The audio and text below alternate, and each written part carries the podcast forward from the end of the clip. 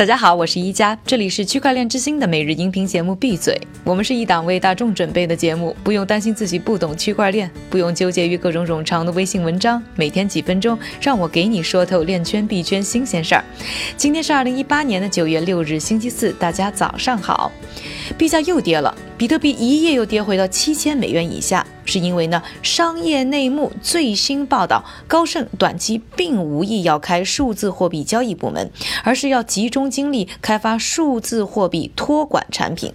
去年啊，数字货币交易异常活跃，让币圈一厢情愿地认为顶级投行高盛也要开数字货币交易部门了。特别高盛今年还聘用了数字货币交易高手贾斯汀·施米特。高盛的发言人也曾公开表示，不少客户还真的是对数字货币投资很有兴趣。不过呢，其实高盛的首席执行官劳尔德·贝兰克芬多次公开表示出了对于数字货币的冷淡态度。而高盛呢，现在放慢进入数字货币领域的步伐，主要是因为监管形势的不明朗，特别是啊，比特币 ETF 接连遭遇难产。这不但体现了监管风险高，而且意味着比特币大规模的交易时代可能还没有来到。而消息一放，比特币二十四小时的价格就跌了超过百分之五，是不是越来越感觉到行业正在经历的寒冬？当然，很多币圈老人还是觉得寒冬来是必然的。但更重要的是，寒冬过后必然也会有春天。大浪淘沙后有实力，而不是只靠白皮书的项目，一定还是会脱颖而出。下面呢，我们就来说一说啊，美国数字货币观察家米娜汤恩眼中2019年会大红大紫的十个币。在市场上超过两千种的数字货币当中啊，汤恩首先提到的就是 EOS。我们之前节目呢也介绍过，EOS 呢解决了以太坊的一些缺点。第一，使用以太坊呢需要收费，而 EOS 是免费的。同时呢，EOS 更快，更可延展。第二呢，就是以太坊开发人员要学一种呢叫做 Solidity 的编程新语言，而 EOS 的开发者呢可以直接使用常见的 C++ 语言。当然，EOS 在2018年从节点竞选到安全世界一直呢争议不断，但汤恩依然相信这个项目在明年很有机会。然后他提到的就是瑞波币。首先呢，市值仅次于比特币和以太坊的瑞波币从来没有进行过 ICO，所以呢，它也用不着担心被 SEC 当证券进行监管。其次呢，就是业务靠谱，瑞波呢为银行提供全球跨境结算服务，服务和合作的都是大金融机构，而不是个人，所以呢更容易落地。而且也更实实在在。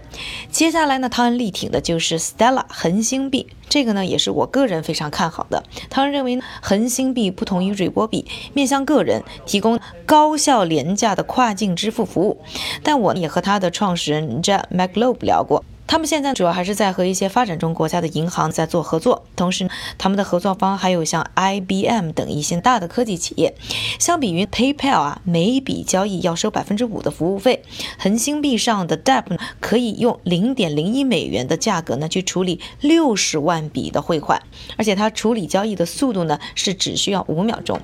另外一个值得一提的呢是恒星币啊，它不使用工作验证，也就是 POW 的共识机制，所以呢也没有比特币面临的耗能问题。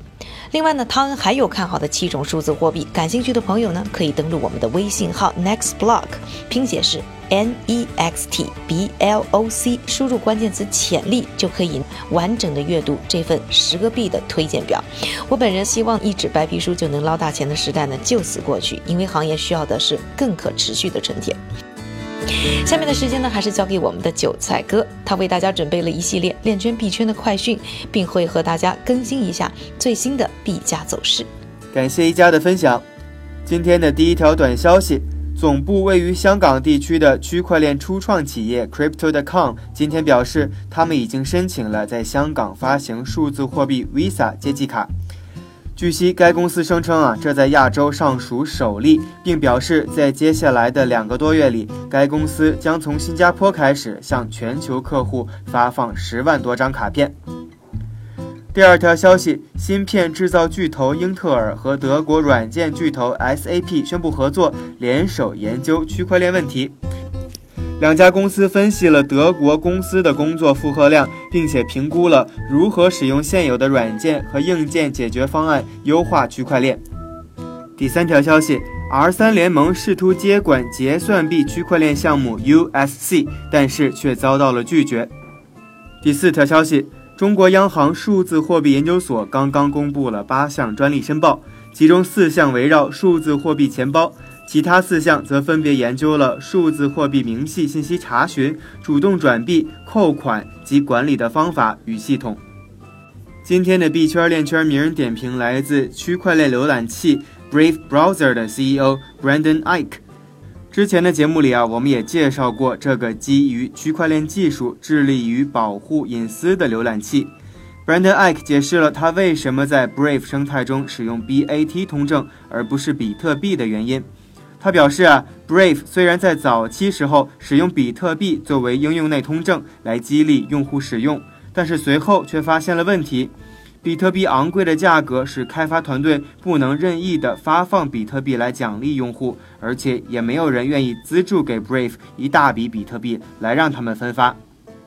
最后，我们还是来关注一下币价的走势。根据 Coin Market Cap 的数据，截至北京时间九月六日零点的二十四小时里，排名前一百的数字货币普遍下滑，其中跌幅最大的是 Bitcoin Dark，超过了百分之二十。